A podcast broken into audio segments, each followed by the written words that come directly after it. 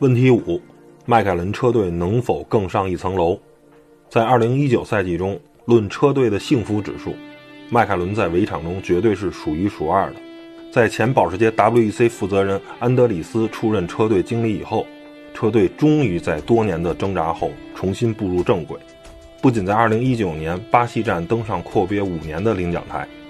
小塞恩斯以及新人兰多诺里斯的良好关系也被车迷津津乐道为团结模范集体。但是，作为去年的年度第四车队，迈凯伦在复兴道路上依然面临着许多要解决的问题。去年比赛中，雷诺动力单元多次为车队战绩带来拖累，这其中包括比利时站诺里斯在最后一圈第五位置上遗憾退赛，可以说是非常可惜的。在2021年即将步入奔驰阵营之际，雷诺引擎与迈凯伦车身的配合能否更加默契，显得至关重要。这也会成为车队能否更上一层楼，乃至保持车队第四的关键因素。假若车队达到了新的高度，目前车手配置能否继续保留，也将会成为一个疑问。诺里斯作为车队亲信成员，车队对他无疑抱有绝对的信任，也期待他能更多的兑现天赋。